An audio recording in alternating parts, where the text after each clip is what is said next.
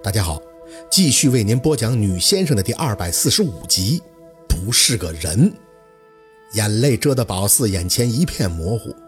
他被警察半扶半拽地拉到客厅，心疼的厉害。这种疼是彻彻底底心疼一个人的疼。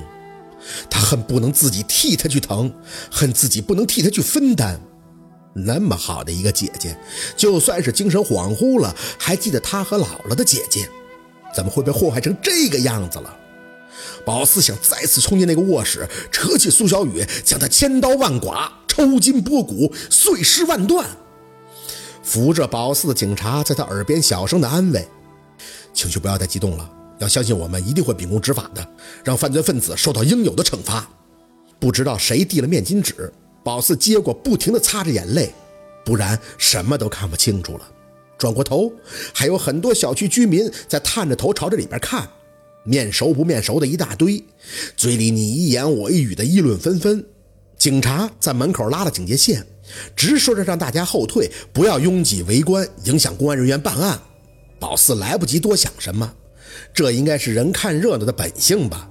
这么大的案子，看出现的警察就知道出警人数众多，一进小区肯定会引起小范围的轰动。大家好奇，那也就正常了。到处都是闹腾腾的，有带着警官证的女警进入到最里边的卧室，不多时，还有个担架抬了进去。搜证的警察还在有条不紊地取证拍照。翰林师哥被几个警察围着，一脸严肃的不知道说着什么。有警察过来问宝四话，宝四身上凉飕飕的，除了摇头，什么都不想去说。声音最大的是那个开锁的大叔。他站在客厅的中央，看着站在他身前的警察，神情激动的根本就按耐不住。那个女的可他妈吓人了！我本来就是协助你们公安办案的，看到没？就是那个警察，还有那个小姑娘。哎呦我的天哪！不进来不知道，一进来那真是吓一跳啊！那屋里边全都是药，跟大米似的，装了好几袋子，还有各种各样的不知道干啥的玩意儿，就是实验室里用的那种小日本，你们知道不？小日本鬼子做实验的那些东西。哎呦我的妈呀，吓死我了！这女的她做假药害人呀！当时我上完厕所刚要出来，就听到她回来了。这一回头我就猫进去了，我还以为她得进来呢，正合计怎么整。警察拿着录音笔放到嘴边，无奈的提醒：“大叔，你可以小点声，或者是一会儿回局里再详细的说明。”我小不了啊，我。开锁大叔嘴丫子咧的老大，我五十多岁了，没见过这么狠的女人，还是个小丫头，那嘴里是骂骂咧咧的，说的可难听了。我没敢靠前我看见他进屋里边就啪啪的抽啊，他关了个女的在这虐待，那声听得我都心疼。长得可老实了，这真是知人知面不知心呐。说说的，大叔还把手指向了宝四，给那小姑娘气完了，拿枪差点给她崩了。哎，这就对了，我就是离得远，不然我都想上去给她毙了。就是这小姑娘，可是没整明白，那枪干摁吧也不。大叔，几个警察只能被迫中断了开锁大叔的录音，拉着他到一旁，小声的交代了起来。大概是枪这个问题比较严肃，不让随便说吧。开锁大叔这貌似单口相声的音儿一断，门口的群众就炸了。他们之前可能只是好奇这发生了什么事儿，被警察拉完警戒线，堵着看不到客厅里的情况。如今倒是意外的从这大嗓门的开锁大叔嘴里知道了部分真相，想不义愤都不行。于是群众纷纷发声，有认识苏小雨的直接就抨击上了：“这个丫头我见过，就是牵狗到处走的那个。”嘿，别提那狗了，那给我们家楼下那初中小姑娘吓得都不像样了。说是重点大学的学生呢，白念这么多年书了。呵呵，我看就是什么心理变态，要不然谁家能惯这个大活人虐待呀？人民群众那是说个不停，越说越控制不住。宝四隐约的还从里边听出了王姨的声音。没多一会儿，躺在担架上的朝阳先被抬了出来。他很老实的不动，身上盖着的毯子从头裹到脚，盖了好几层，严严实实的，一点都没漏。很赞同警方这个做法，想上前去握握朝阳的手，可身边的警察没让。他小声的跟宝四说，他们会竭尽全力保护好被害人的，但宝四一会儿还要跟他们回到局里边做笔录，不能跟着朝阳走。蔫蔫的力气像是被刚才的爆发都给耗干了，很多很多的恨想发泄。却深知为时已晚了，一见有人抬出去，门口传出惊呼的声音：“杀死人了！是不是杀死人了？还动呢，还动呢，没给虐待死！哎呀，狠呐，太狠了！”警察不停地在门口做着疏散工作，但收效甚微，因为群众的声音只是越来越大，越来越杂。再抬眼，苏小雨顶着一张血葫芦一般的脸，脚步虚浮的被警察给带了出来。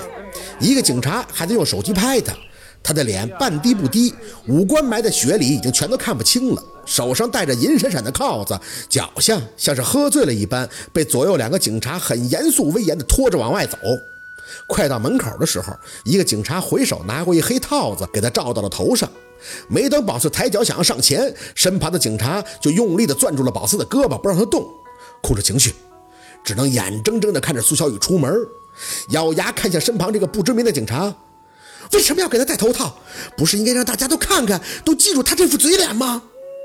这样做是为了保障案情的隐秘及侦查的秘密性，而且他还有同伙，此举也是为了麻烦，避免被同案犯认出来。警察很耐心地解释，宝四没做声。听着门口群众的声音再次炸响，每个人都在骂过分嘈杂，分辨不清，也懒得去分辨，心里很清楚。这案件这么严重，如今人证物证俱在，苏小雨是在劫难逃了。可是还不甘心，这份不甘心让宝四不停地在脑子里闪烁着朝阳蜷缩在地的画面，还有那个记录簿那些刺耳的声音，像是很难走出来，每一秒都在侵蚀着他的神经，让他觉得哪怕是给这个苏小雨上了满清十大酷刑，都不足以弥补他犯下的错。门口闹腾的声音小了一些，很多看热闹的人都跟在押解苏小雨的警察身后下楼，并且丝毫不吝自己的口水，大声的抨击指责。外表柔弱的苏小雨成功的激发了大家同仇敌忾的情绪。可即便如此，又能怎样呢？宝四的心里好像压进了一颗秤砣，沉沉的，沾满了朝阳的血淋淋的局域和耻辱。要怎么做才能让宝四的朝阳姐得到救赎呢？韩林师哥把宝四的外套给他拿出来，他穿在身上，衣服上连戴着大大的帽子。顺手，他把帽子扣到了宝四的头上，嘴里轻声的安慰。